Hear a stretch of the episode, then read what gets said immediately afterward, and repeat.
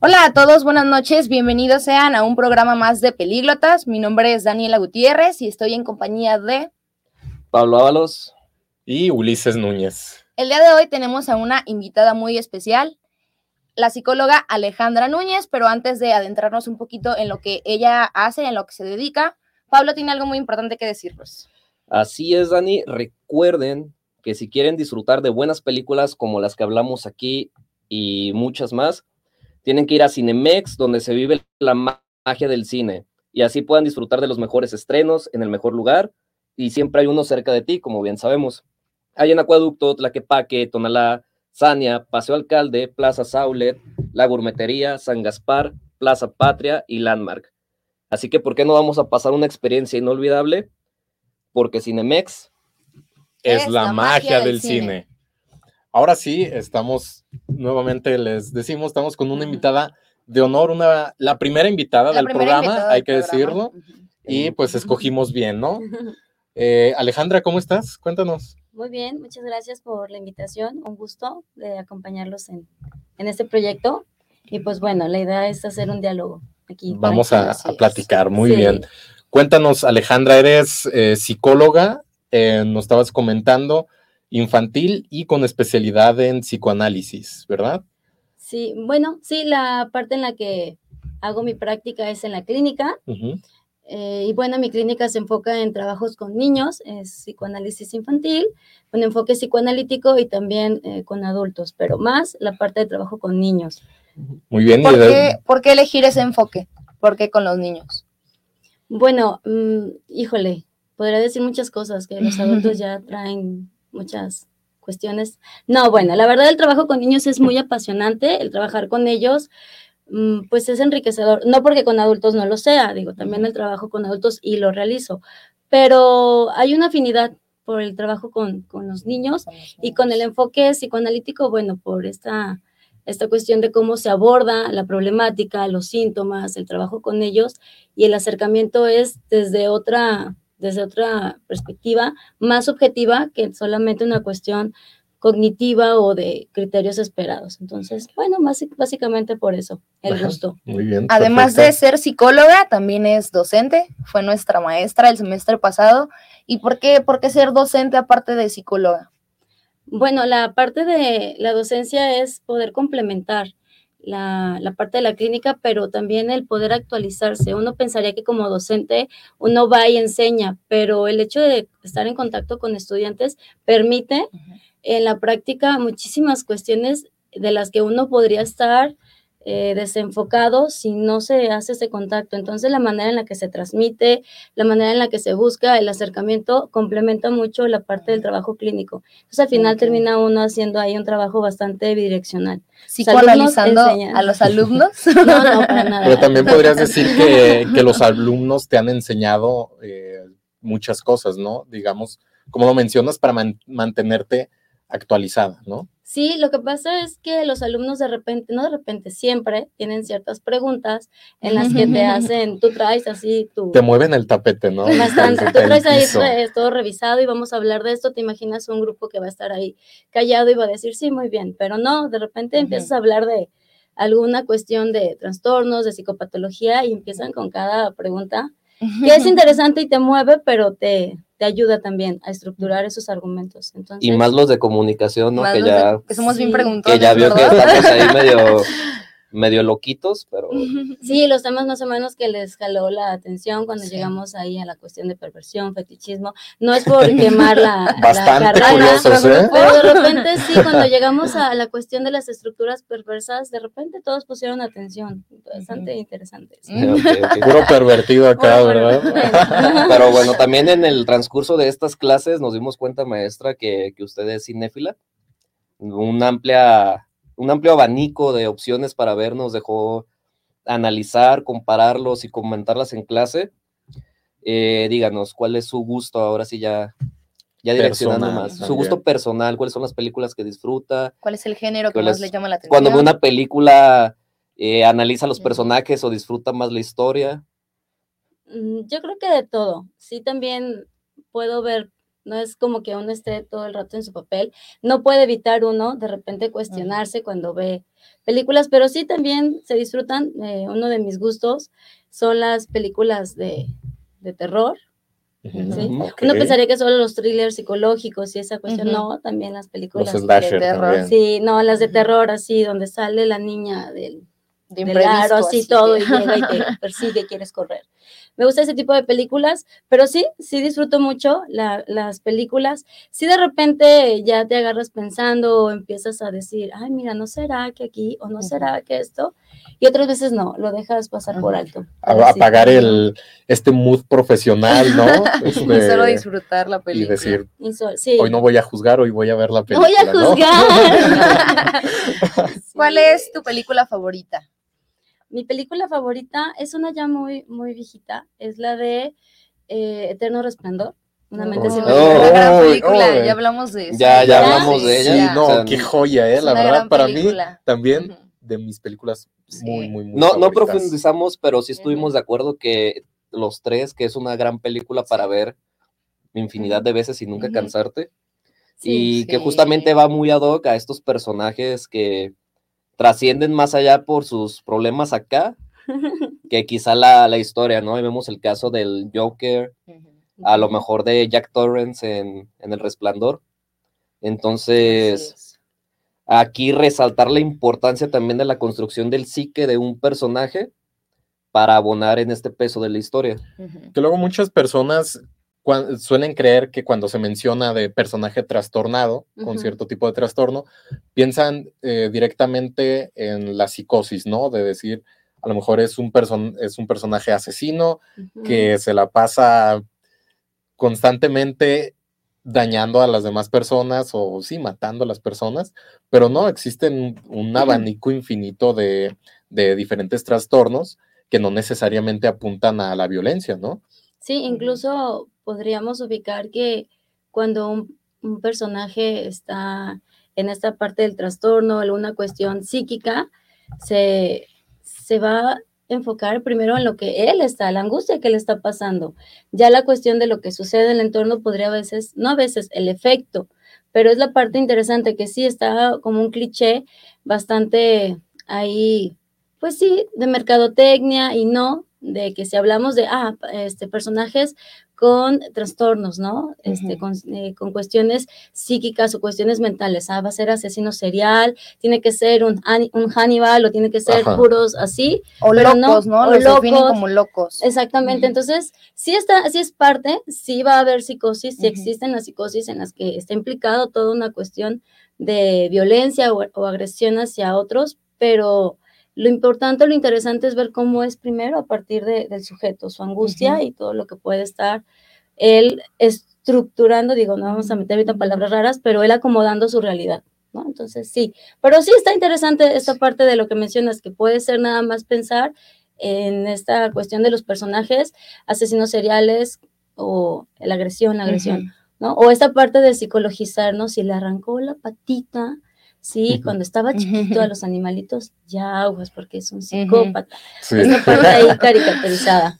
Sí, de hecho, justamente ayer estaba escuchando un podcast en el cual hacen la, mención de que también cómo presentártelo quizá físicamente, además de hablar de cómo es su, su constructo psicológico, porque sabemos que todo comunica, también son como las acciones o este primer momento al ponerlo en pantalla eh, estaba escuchando un par de personas que analizaban que quizá empieza una película o un cortometraje y lo primero que te muestran es un personaje pateando un perro, no sé.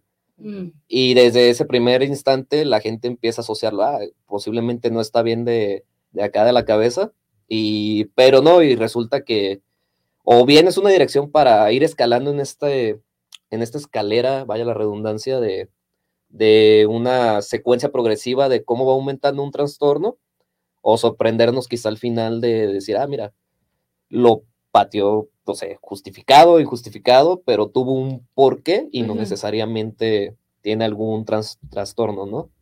Sí, sería como jugar con las conclusiones, ¿no? Cómo empieza ya el espectador a, ah, sí, va a ser el malo, o así va a ser una cuestión que señala, ¿no? Que es quién, quién va a tener la parte medular de todo lo malo que puede pasar en su, en su entorno. Sí, o también los, eh, los visualizan de una manera de vestir bastante particular cuando se habla de este tipo de, personajes, ¿no? Jugando con la psicología del color también, ¿verdad? Sí, exactamente. Ahora, Alejandra, yo tengo una pregunta y es acerca de, de esta cuestión de las personas que no están tan familiarizadas con este ámbito, todo este campo de la psicología, suelen meter en el mismo saco a todos estos personajes trastornados y en este saco de llamarle locura. Está loco, simplemente no se meten en más y no se detienen a, revisar o analizar más a detalle cada caso en particular y meten a todos y decir está loco, ese personaje está loco. ¿Existe como tal el concepto de, de locura? ¿Hay, ¿Hay algo parecido dentro del campo de la psicología? Sí, existen muchísimas definiciones para hablar de, de, locura en psicología, pero eso que mencionas, creo que podremos ubicarlo más en la cuestión de trastorno, ¿no? Porque el trastorno se va a definir o se va a ubicar dentro de lo que está, más está fuera de lo esperado o de lo normalizado, ¿sí? Es decir, lleva una, una secuencia de cosas que se esperan, entonces hay algo que no hace de lo esperado, es un trastorno, está tras, trastorna la cuestión lógica o el seguimiento de lo que está normalizado. Entonces creo que ahí, podría estar más ubicado esta parte que tú mencionas. Todo lo que esté fuera de lo normalizado o de lo esperado, lo puede colocar como un trastorno o como locura, porque está fuera del parámetro esperado. Entonces ya, ah, está mal. Como no hace esto, automáticamente lo ponemos en una cuestión de locura. Sí, como dicen, las personas se, asusta con, se asustan con lo diferente, ¿no? Ahí cabe toda esta cuestión y pues sí, es entonces digamos que es más acertado decir eh, una persona con trastorno que una persona loca. Porque tampoco enferma se puede decir, ¿o sí? No es una persona enferma. ¿Se fijan cómo se ponen a dificultar la situación? Oh. ¿Se fijan? Oh. me refería a pasa en clase. Eso. A quien le interese la docencia es buen momento que diga mejor si esto Preguntas de alumnos, ¿verdad? pueden correr en este momento. ok, para no meternos en cuestión de definición, eh, la parte de existe la psicología que tiene esa esa línea de trabajo o esa forma de trabajo de categorizar. Entonces, sí, va, vamos a ubicar que dentro de ciertas áreas de la psicología está la, la, parte de la clasificación de las enfermedades, ¿sí? Y se conoce como enfermedades y ahí es donde entran los trastornos, la esquizofrenia, la paranoia, eh, la cuestión esquizoide, etcétera. Entonces, sí hay una forma. ¿No? De, de ubicarla en la psicología. Hay otra manera en la clínica, como es la que yo trabajo, sería de a partir del sujeto, cómo el sujeto percibe eso que le pasa en su entorno y no tanto lo esperado, ¿sí? Entonces, serían formas de ubicar, ¿sí? enfermedad, trastorno, clasificación, son dos formas, ¿no? Pero sí, sí existe, digo, la pregunta sí, sí existe dentro de la psicología esa cuestión de clasificación. ¿Sí? De trastornos e, y de enfermedades. ok, ok. Y es, digamos, tratar cada caso por cómo se viene construyendo, ¿no? No, no generalizar. Cuando hablamos de clínica, sí, así es. Sí. Ok. Pues ya escucharon un poquito de la psicóloga Alejandra Núñez. Quédense con nosotros. En el siguiente bloque ya nos vamos a adentrar bien en el tema. Vamos a seguir hablando más de personajes con trastornos, justamente en el cine, personajes que han impactado Así que si quieren saber más de ellos desde el ámbito, pues ya psicológico, quédense aquí con nosotros. En un momentito regresamos. El Instituto de Oftalmología Guillermo Ábalos Ursúa es la respuesta a tus necesidades. Contamos con los mejores especialistas en oftalmología, tratamientos modernos y la tecnología más avanzada para que te sientas cómodo y seguro en todo momento. Visítanos en la calzada del Federalismo Norte 1277, Colonia Mezquita Norte, Guadalajara, Jalisco. Ven y conoce nuestras instalaciones de primer nivel. para agendar tu cita, solo necesitas marcar al teléfono 33 19 42 92 84. En el Instituto de Oftalmología Guillermo Ábalos Ursúa. Deja tu salud visual en nuestras manos. Irma de Zúñiga, siempre a la vanguardia, con sus cursos virtuales de automaquillaje y maquillaje profesional, completamente en línea. Puedes estudiar desde la comodidad de tu hogar con la misma calidad que desde hace 25 años nos avala. Pide ya informes al WhatsApp 33 34 40 0996. Irma de Zúñiga, la experiencia hace la diferencia. Lions Casino te invita a su restaurante One, a su tradicional buffet de desayunos, comidas o cenas, el mejor de Guadalajara. Visítanos todos los días en Avenida México 3194, Colonia Monraz. Permiso Segov, BGA JSS CEV FP 012006. El juego con apuestas está prohibido para menores de edad. Juega responsablemente. Con MovieCard de Cinemex, comprar en línea es facilísimo. Úsala para comprar lo que quieras en cinemex.com, en nuestra app o en tu Cinemex favorito. Compártela, regálala o úsala. No necesitas tarjeta de crédito o débito. Adquiérenla en el centro de atención al invitado. Cinemex, la magia del cine.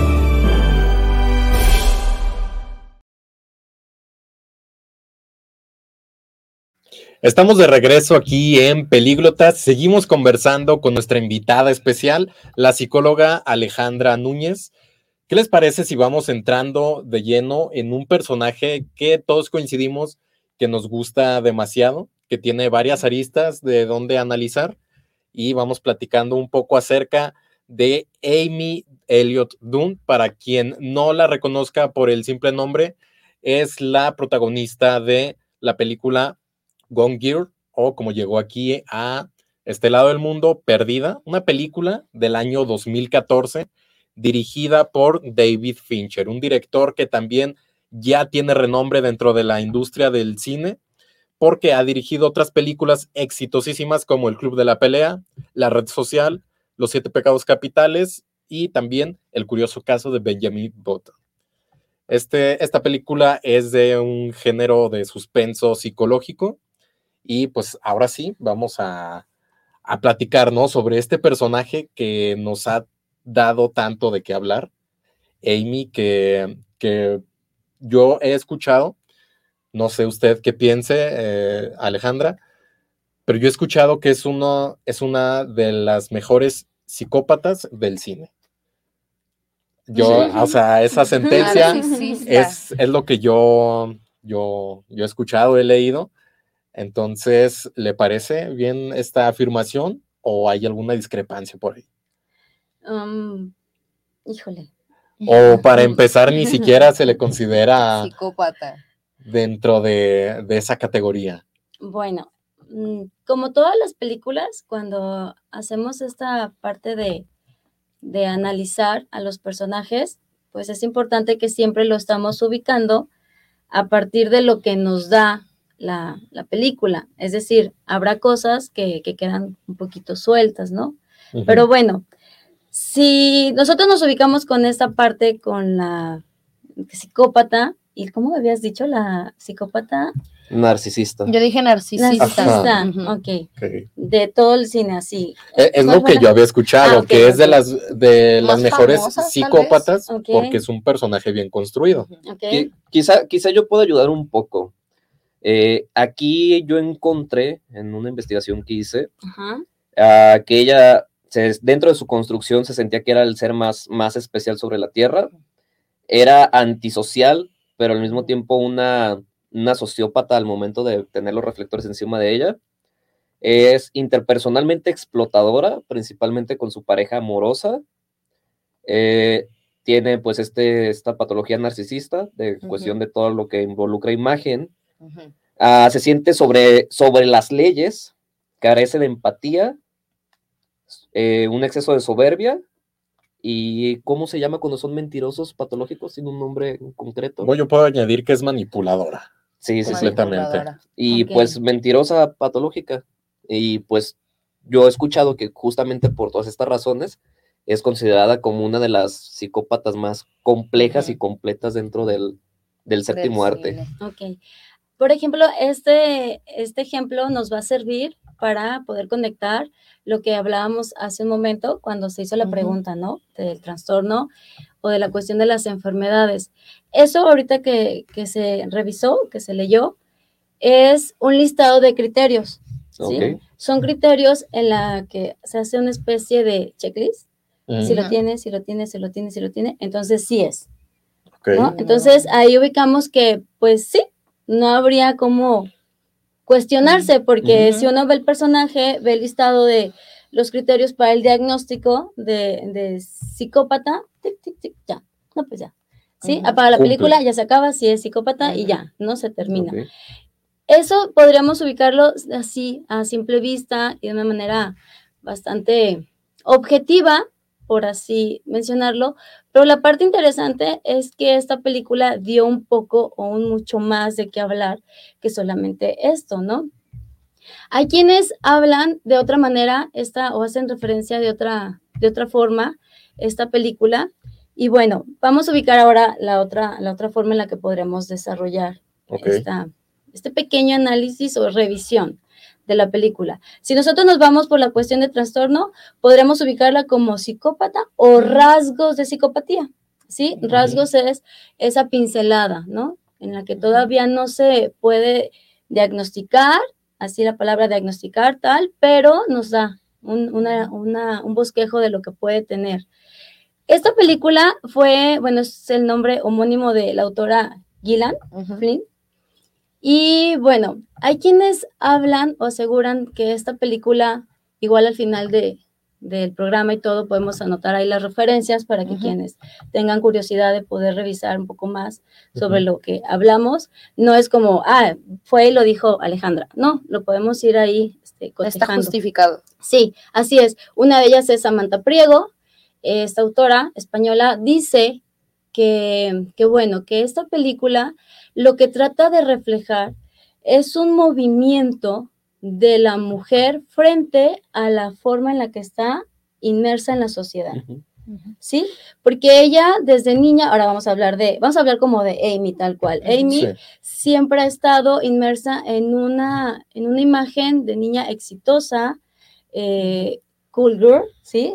ha estado siempre al, a la vista del ojo público, ¿no? Exactamente, eso por sus padres, ¿no? Sí. En la que se escribían todos sus hazañas, sus éxitos y lo casi perfecta que... La vida perfecta. La vida perfecta. Entonces, ¿qué se espera de una niña o un adolescente o joven que siempre estaba en la perfección? Un hombre perfecto, ¿no? Entonces, ahí aparece Nick como hombre perfecto, caballeroso, que viene y la rescata entonces parecería que podría ser para ella una salida de esa sombra de una imagen que no construyó ella, que fue construida por sus padres. Entonces, bien, llega alguien más, la saca y ve como una oportunidad de hacer otra cosa.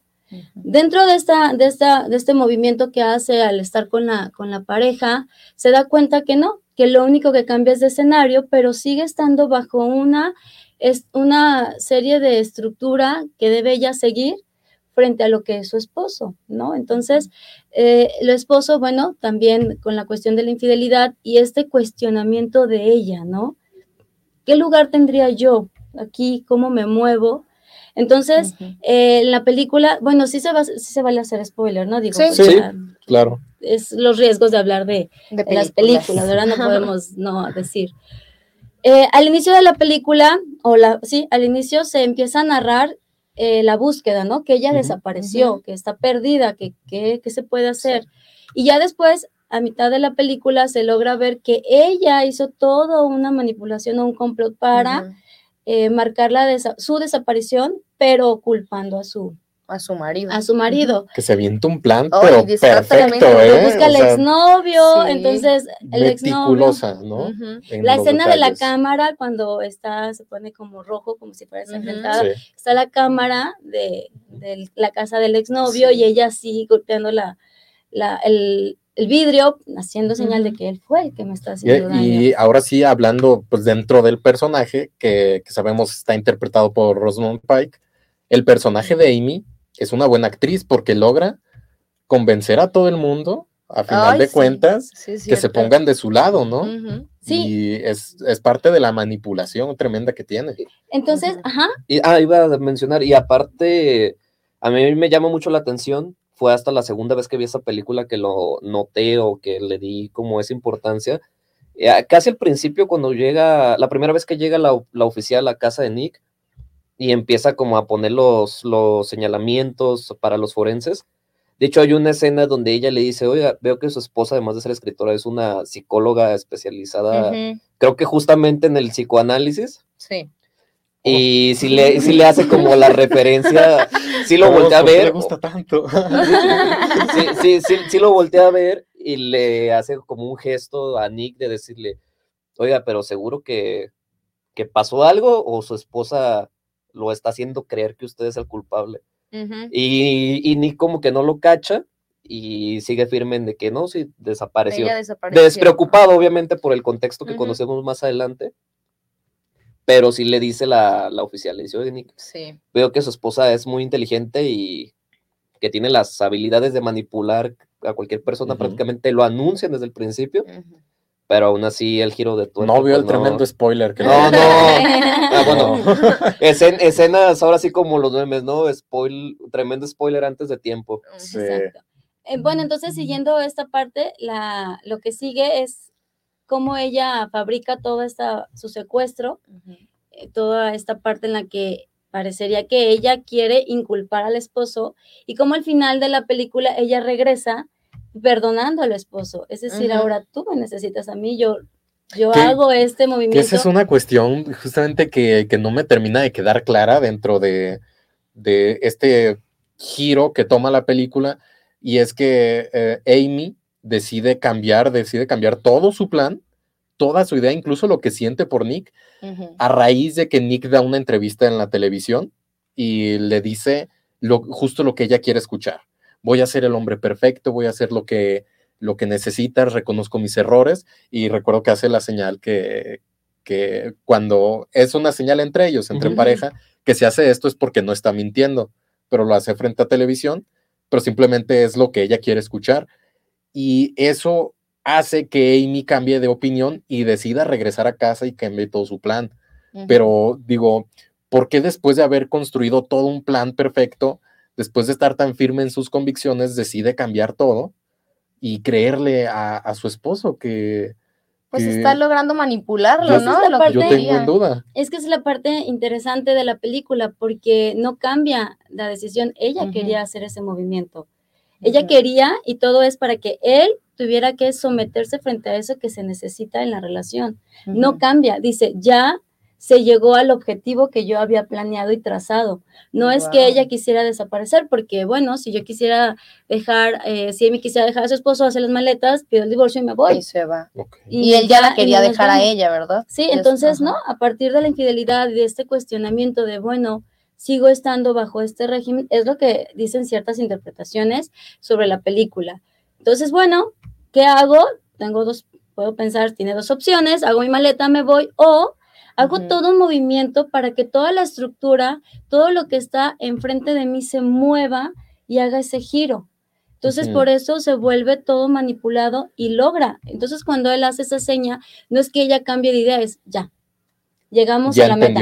Ya entendió, perfecto. Regreso y me coloco como esta persona en la que, pues no, él no me hizo daño, él me ama, él me quiere y es el exnovio el que me hizo daño. A ver, que, digamos, eh, toda la cuestión es porque Nick le fue infiel o digamos, ella tuvo otros motivos para hacer todo lo que hizo. Lo que hablábamos desde el inicio, desde que ella este, está bajo ciertos eh, criterios o cierto contexto en el que se espera que sea de tal forma, no puede ella hacer algo por ella misma, tendrá que aceptar las cosas, ¿no? Como vienen.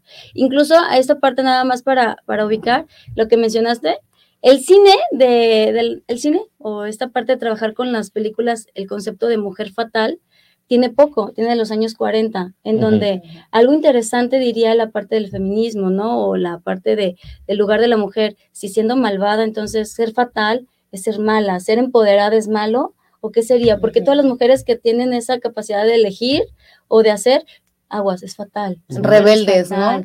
Y se fijan cómo está dibujada este tipo de, de ubicar a, la, a las actrices, bueno, a los personajes mujeres en esta cuestión. Pero bueno, esos otros temas que también son interesantes, pero sí, es una idea de colocar a la mujer dentro del el fatalismo cuando toma la decisión este es un ejemplo pues perfecto, ¿no? Bueno, el tiempo eh, apremia, tenemos que ir a un breve corte comercial y enseguida regresamos. Ven y prueba nuestra deliciosa variedad de sabores. Disfruta sin remordimientos. El helado más sano que podrás probar, sin lácteos, sin azúcar y con bajo contenido en grasa. Visítanos en nuestra tienda, en Avenida Miguel Hidalgo y Costilla 3265, Guadalajara, Jalisco. A unas cuadras de la Minerva. Helados del aire. El sabor ya no es un pecado. Síguenos en nuestras redes sociales. Irma de Zúñiga, siempre a la vanguardia, con sus cursos virtuales de automaquillaje y maquillaje profesional, completamente en línea. Puedes estudiar desde la comodidad de tu hogar con la misma calidad que desde hace 25 años nos avala. Pide ya informes al WhatsApp 33 34 40 0996. Irma de Zúñiga, la experiencia hace la diferencia. ¿Estás buscando una manera de avanzar en tu carrera sin comprometer tu tiempo y presupuesto? El CMS Virtual tiene la solución para ti. CMS ofrece tres licenciaturas de vanguardia, todas diseñadas para equiparte con las habilidades y conocimientos que necesitas para sobresalir en tu campo.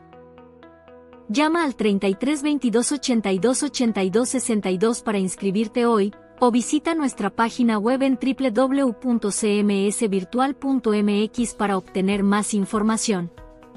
Colegio Mundial Superior la educación de calidad está a un clic de distancia. Con MovieCard de Cinemex, comprar en línea es facilísimo. Úsala para comprar lo que quieras en cinemex.com, en nuestra app o en tu Cinemex favorito. Compártela, regálala o úsala. No necesitas tarjeta de crédito o débito.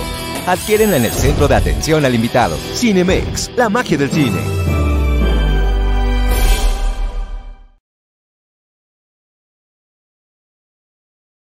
Estamos de regreso en Pelíglotas.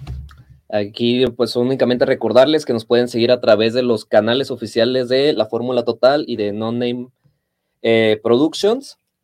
Eh, sigan pendientes a las transmisiones. Ya saben que tenemos de repente hay una que otra sorpresilla, como la vez pasada que la afortunada ganadora de el giveaway fue mi hermana Valeria Gutiérrez. Valeria Gutiérrez, una felicitación. Y pues nada, ya cerrando con este tema de Gone Girl o Perdida, este filme de 2014. Alejandra, ¿algún comentario final? ¿Por qué ver esta película? ¿Por qué no? ¿Cómo analizar a, a Amy? Ok, esta película es interesante porque la puedes ver desde dos ópticas. Una, como eh, el berrinche de una mujer que logra ahí hacer algo, y u otra, hacerse esta, este cuestionamiento de si realmente hay algo de trasfondo en el que se buscaría lograr, ¿sí? Es decir, no solamente un berrinche de que me busquen porque quiero que me vean y hacerlo cuestión de muy ridiculizado, y tanto para regresar, ¿no? El típico berrinche de que a qué logra, regresa, o, bueno, ¿qué tanto la trama? Si, si ubicamos ahí este, qué quiere hacer con eso. Después, esta película al principio tuvo muy poca, este, no fue taquillera, pero se volvió una película de culto ya al final, cuando se hace esta parte de análisis. Entonces, ¿por qué? Ahí podremos hacer algo más. Ok, y justamente tratando de a estos personajes, que hay en la reflexión de que siempre esta parte que debe estar trastornada, por decirlo de alguna manera, tienen que ser las, las mujeres, quizá cayendo en este, en este mal estigma y encasillamiento de que pues son las que deben de padecer de algún, de algún problema en el psique, eh, porque de hecho son contados los personajes varones que realmente trascienden. la balanza este está un poco equilibrada, sí, pero suelen destacar, creo yo, un poco más las, mujeres. Y, justamente destacando a, esta, a estas mujeres, a estos personajes femeninos, eh, otro notable es el caso de Natalie Portman, cuando interpreta a Nina en El Cisne Negro. Otra, otra gran película. Peliculón y personajazo. Pues ahorita es, del inigualable Darren Aronofsky.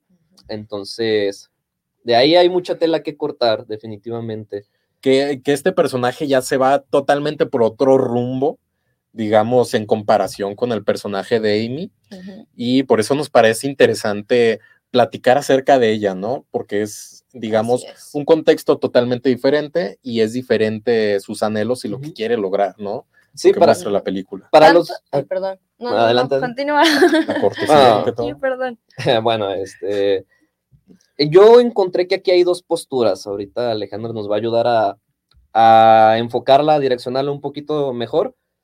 Pero yo, yo me topé justamente con un debate en línea que los usuarios debaten si ella tenía eh, una disociación de identidad o meramente es un o una disociación de la realidad que se enfrentaba en esta postura de que no, es que ella tenía dos personalidades, cuando era el cisne blanco y cuando era el cisne negro, que ahorita hablaremos un poco más al respecto, y la otra parte se antepone diciendo, no, es que ella no es que tuviera dos personalidades, sino que se disociaba de la realidad en alucinaciones, o sí, alucinaciones, cuando tenía estos momentos donde sus proyecciones de lo que quería rebasaban la realidad, porque tenemos a su, a su contraparte que es el personaje de Lily, que eventualmente interpreta al cisne negro.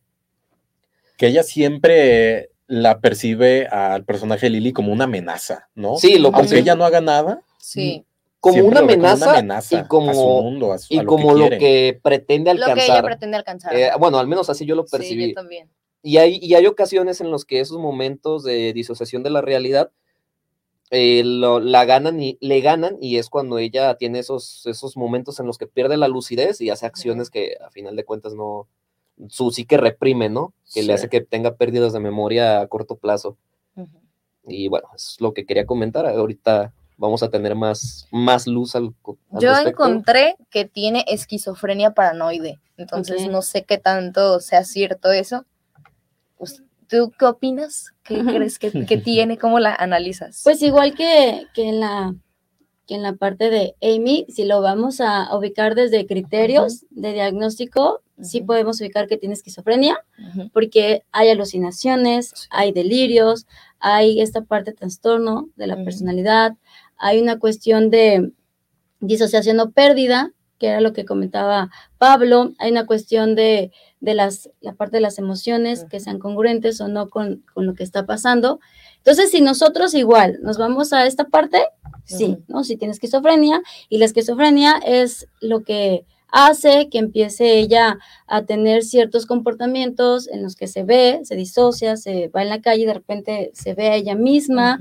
La cuestión de, de, las alucinaciones y delirios, hay que recordar que la alucinación tiene que ver mucho con la cuestión de los sentidos, eh, olfato, tacto, este, oído, vista, entonces ella incluso, ¿no? esta parte que está sacando plumas, ¿no? Cuando tiene esta parte de...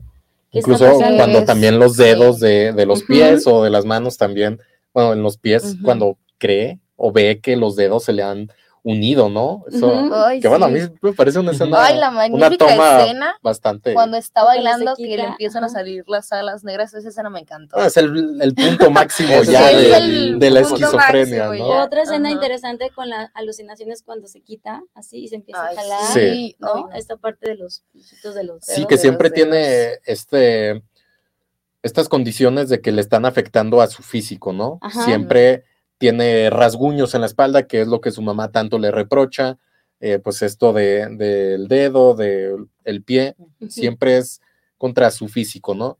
que, que yo, otra cosa que veo en este personaje es que está bastante infantilizada, de alguna manera. Sí, yo también lo noté. Ya sea por su, por decisión o que así está, o que su mamá es lo que le está imponiendo, porque la mamá es sobreprotectora que casi, casi le da de comer en la boca. sí. Acabas de, ahora sí, si ya nos quitamos esta cuestión, este estigma tan facilito de hacer diagnósticos, podríamos cuestionarnos otras cosas, ¿no? Que es parte de cómo eh, Nina va este, entendiendo su, su realidad.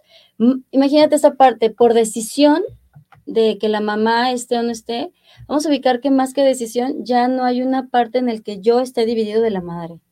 Es una unidad. Exactamente. El yo el yo de Nina y el yo de la mamá no están divididos, ¿sí? Nina y mamá son uno solo, ¿sí? ¿Por qué? Porque la mamá está buscando ahí asomarse de lo que ella no logró hacer. Entonces están ahí, una cuestión simbiótica que no, no se logra este, despegar.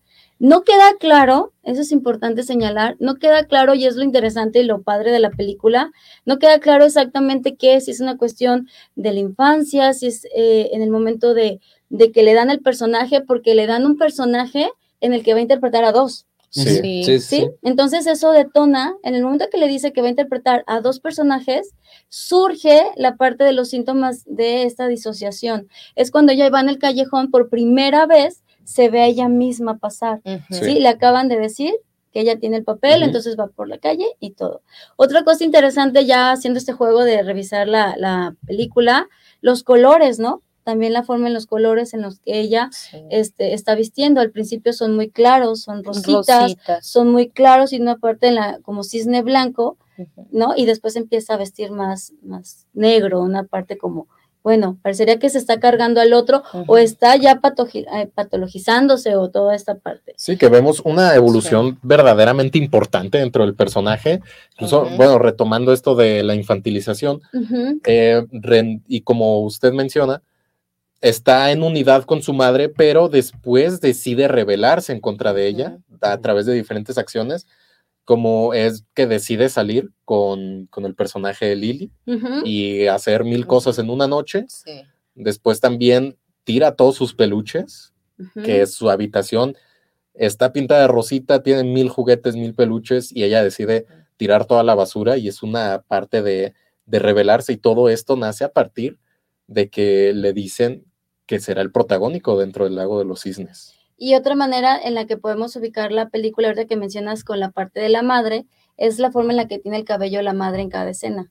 Cuando la madre tiene el cabello suelto es cuando eh, Nina tiene más esta cuestión de, alucinación. Cuando la madre tiene el pelo recogido, el ¿sí? La madre llega y se impone con el cabello cuando está suelto, cuando lo tiene medio, o sea, medio agarrado. Son ciertos movimientos en, las, en los que ella está en esta cuestión de, por eso es una cuestión de trastorno límite. ¿Dónde empiezo yo? ¿Dónde acabas tú? ¿Y dónde empiezo yo? ¿Y cómo voy a hacer con esto? Si esto es mío o esto es tuyo y hasta dónde. Entonces, en esta parte empieza a disociar o empezaría a verse ella de otra manera. Por eso en la escena final, en la película, cuando siente que está matando a su rival, pues es ella misma, ¿no? Parecería que quiere acabar sería una interpretación así a lo mejor muy ligera, pero que nos puede servir de punto de referencia para la cuestión de diálogo, el pensar que está matando a la niña que está pegada a su madre. Sí, ¿Sí? Hay que acabar con esa niña. Oh, por Dios. Esa niña que está unida a mi madre, ya, hay que acabar, que se queden ellas allá, se acaba ella, ¿sí? Entonces, por eso al final es esto, ¿no? Este desprendimiento. Como el desprendimiento, ajá, sí se nota. Yo quiero resaltar la escena que mencionaba hace un momento Ulises, no, perdón, Dani, cuando se transforma cuando está bailando y pues el momento cumbre de la ópera, ¿no? Cuando hace esa transformación de que adopta en sí la personalidad del cisne negro. Yo lo interpreté, no sé si coincidan conmigo, como una manera en la que ella se deja dominar o obviamente se deja, termina esta adaptación de decir, ah, ok, tengo estos factores malos en mi vida o tengo estas cosas que me, pero las asumo, las acepto y las, las absorbo, ¿no? Que yo lo interpreté como esta transformación en el cisne negro, pero también me quedó, en, me quedó claro que en ese momento, pues hubo un punto de quiebre eh, en su psique o en su personalidad, porque no recuerdo si para este momento ella ya tenía la, herida en el abdomen. Ya, sí. Entonces, que psicológicamente hablando, ¿qué se puede decir que hubo dentro de Nina para, eh, o cómo se le llama este momento en el que ah, se acepta que, ok, estoy, tengo algo, vamos a dejar que fluya. Lucidez. Es, que, es que sí tenía lucidez, pero ella ya en este momento ella ya estaba consciente del, Sus del cambio. impulsos, ajá. Sí. de, la de que los impulsos ya, ya la habían dominado. Sí. Sí, cuando hablamos en este tipo de, de cuestiones, podemos ubicarlo dentro de las estructuras psicóticas, esta parte de la psicosis. Desde el psicoanálisis se habla que existen dos momentos, ¿no? En la cuestión de la, de la psicosis. Un primer momento es el rompimiento del yo con la realidad, ¿sí? Entonces, si lo hacemos así, jugamos a esto, bueno, se rompe el espejo, mata a, a esta monita, es el rompimiento de la realidad. Ujú. Sí, estoy matando a alguien que me está generando este, esta persecución, esta paranoia. Y después el segundo momento se construye una realidad conforme a los deseos del ello, de lo que viene dentro del sujeto. De cómo ella quisiera ser. Sí, de, o sí, de esas pulsiones, de esas cuestiones que nos mueven, digo, ustedes ya recordarán esta Sí. parte de los conceptos, pero bueno, a todos que los están escuchando, sería ese, lo vamos a ubicar como ese movimiento, esa pulsión de lo que tiene dentro y quisiera llegar a alcanzar. ¿sí? Entonces ese rompimiento permite que el yo se vaya con- a construir o construya eso que trae dentro. Entonces, parecería que es eso, que en el momento en el que rompe con la realidad, el siguiente momento es ahora que construir otra realidad, pero a partir de lo que está el yo con, con lo que traigo dentro. Construye esta realidad y es, no deja de ser una cuestión eh, que confronta mucho quienes están en el entorno, pero es lo que tiene el sujeto en ese momento. Hay que ubicar que todo síntoma psicótico es una búsqueda de la psique de hacer algo con lo que le está pasando. Eso es interesante. Entonces, es lo que traigo, es lo que trato de hacer. Entonces, eso, hablando ya como el personaje de Nina, eso sería, hace ese movimiento, ¿sí? A partir de todo, porque está límite, ¿no? Va, viene, realidad, todo, ese cuestionamiento, la madre, yo, ahí, el yo simbiótico, etcétera. Que bueno, dentro de todo esto que le ocurre al personaje, dentro de todo su contexto, de, de todo lo que está padeciendo, ella sigue firme con su sueño, porque el ballet es su vida, ¿no? Ella vive para el ballet, se dedica totalmente a eso y decide, yo quiero ser el protagónico y quiero ser perfecta. Y Ay, digamos, siempre va tras esa meta, pase lo que pase, y ya al final de la película, pues es de, se lleva a todos entre las patas, pero ella quiere lo- lograr su cometido, ¿no? Que ser perfecta, a final de cuentas. Y aquí sería nada más la, la pregunta de cierre. No nos iremos con la, con la, así con la finta de decir, ah, era el deseo de la madre y por eso estaba sometida, ¿no? Parecería que era algo de ella también. Sí. También. Porque simplemente podría ser una, no, no quiero ser bailarina, adiós con permiso y me voy. No, parecería que en ella sí se movía ese, ese deseo de, de lograrlo. Te pone en cuestión, ah, ¿es imposición de la madre o es de ella realmente? Sí, ahí está la pregunta verdaderamente. Bueno, Así es. eh, quisiéramos seguir hablando muchísimo tiempo más de este tremendo personaje que es Nina Sayers, interpretado por Natalie Portman, que le valió el Oscar a Mejor Actriz en el 2011. Así es. ¿Qué les parece si vamos a un breve corte y enseguida regresamos aquí a Peliglotas? El Instituto de Oftalmología Guillermo Ábalos Ursúa es la respuesta a tus necesidades. Contamos con los mejores especialistas en oftalmología, tratamientos modernos y la tecnología más avanzada para que te sientas cómodo y seguro en todo momento. Visítanos en la calzada del Federalismo Norte 1277, Colonia Mezquita Norte, Guadalajara, Jalisco. Ven y conoce nuestras instalaciones de primer nivel. Para agendar tu cita, solo necesitas marcar al teléfono 33 19 42 92 84. En el Instituto de Oftalmología Guillermo Ábalos Ursúa. Deja tu salud visual en nuestras manos. Irma de Zúñiga, siempre a la vanguardia, con sus cursos virtuales de automaquillaje y maquillaje profesional, completamente en línea. Puedes estudiar desde la comodidad de tu hogar con la misma calidad que desde hace 25 años nos avala. Pide ya informes al WhatsApp 33 34 40 0996. Irma de Zúñiga, la experiencia hace la diferencia. Twin Lions Casino te invita a su restaurante One, a su tradicional buffet de desayunos, comidas o cenas, el mejor de Guadalajara. Visítanos todos los días en Avenida México 3194, Colonia Monraz. Permiso Segov, BGA JSS CEV FP 012006. El juego con apuestas está prohibido para menores de edad. Juega responsablemente. Con MovieCard de Cinemex, comprar en línea es facilísimo. Úsala para comprar lo que quieras en cinemex.com, en nuestra app o en tu Cinemex favorito. Compártela, regálala o úsala. No necesitas tarjeta de crédito o débito. Adquiérenla en el centro de atención al invitado. Cinemex, la magia del cine.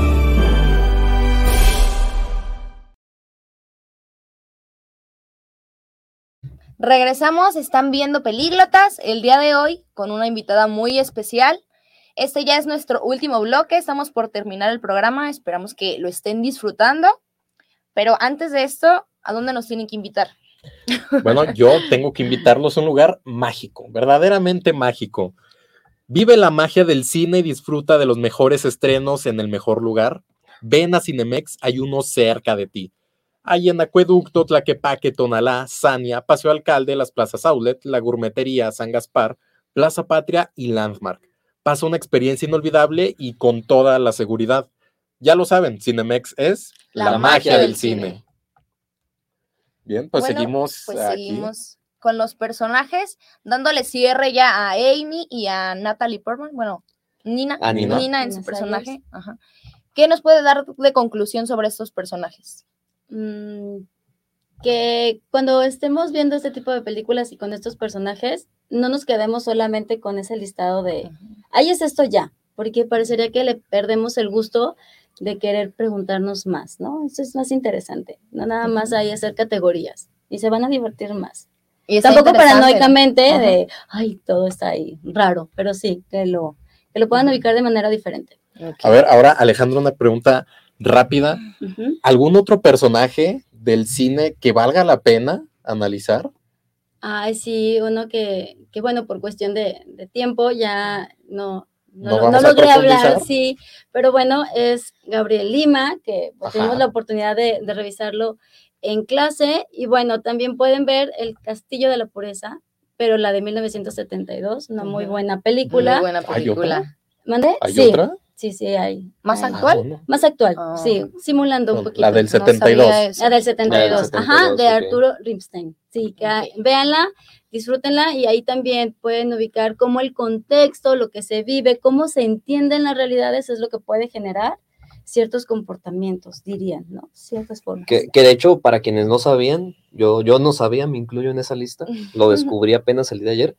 Para los amantes de la literatura, está puesta en escena es, fue el guion bajo la dirección del gran escritor José Emilio Pacheco, el, autor de Batallas en el Desierto, entonces, tanto cinematográficamente como en la cuestión de diálogos y de interacción con personajes, tiene mucho que analizar, mucha tela donde cortar, eh, pues este análisis, vaya, de la, de tanto el comportamiento como las acciones de todos los personajes. Sí, y ya nada más para cerrar esta parte, hay una frase que cuando se hace el análisis, en donde él ubica el preámbulo de la crisis, ¿no? Cuando la tranquilidad en el castillo empieza a quebrajarse.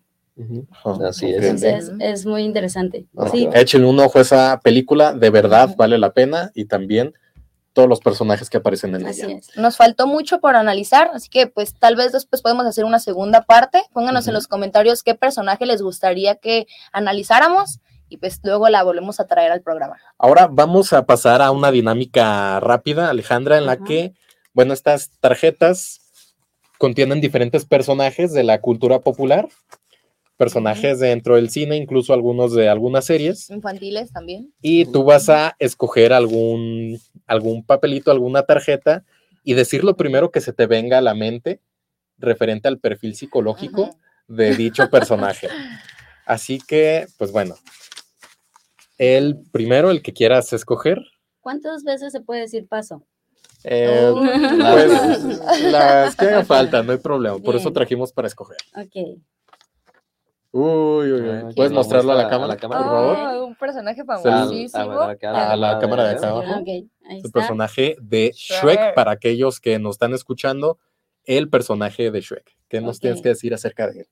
Neurótico. Neurótico, completamente. Sí. Ah, muy bien. Sí.